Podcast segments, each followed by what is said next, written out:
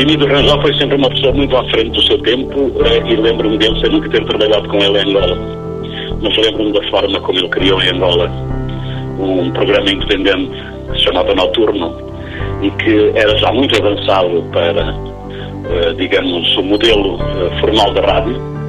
Era já uma pessoa que funcionava em termos mentais segundo duas coordenadas. O que é que podemos fazer que não tenha sido feito?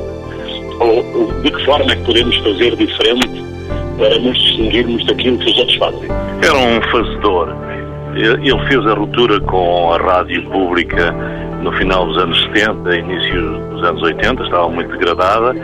Ele fez, ao mesmo tempo, e depois disso, fez a TSF, e ao fazer a TSF, ele abriu uma janela, escancarou as portas para, uma, para aqueles candidatos que se tornaram a nova geração, a nova geração da rádio, como veio a fazer depois uh, na SIC, e é o melhor testemunho que ele deixa, é que a nova geração da televisão e da rádio foi, foi construída por ele. Eu faço parte de uma geração em que os mídias em Portugal sofreram uma grande transformação, a TSF faz parte dessa transformação, e o elemento ativo, pessoa que dá corpo, cria, que dinamiza, que é o elo determinante dessa mudança nos mídias em Portugal, é o Emílio Rangel. Eu falo primeiro na rádio e falo contra o sistema, porque ele, por natureza, era alguém contra o, sistema. Não ficava a saborear os louros da vitória de ontem, não.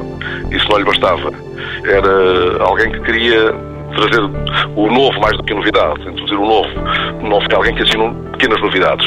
Os, projetos, os grandes projetos eh, que assinou são projetos que rompem com o estabelecido. A TSS, a SIC, são projetos que introduzem novo mais do que novidade. Ele foi o criador da TSF.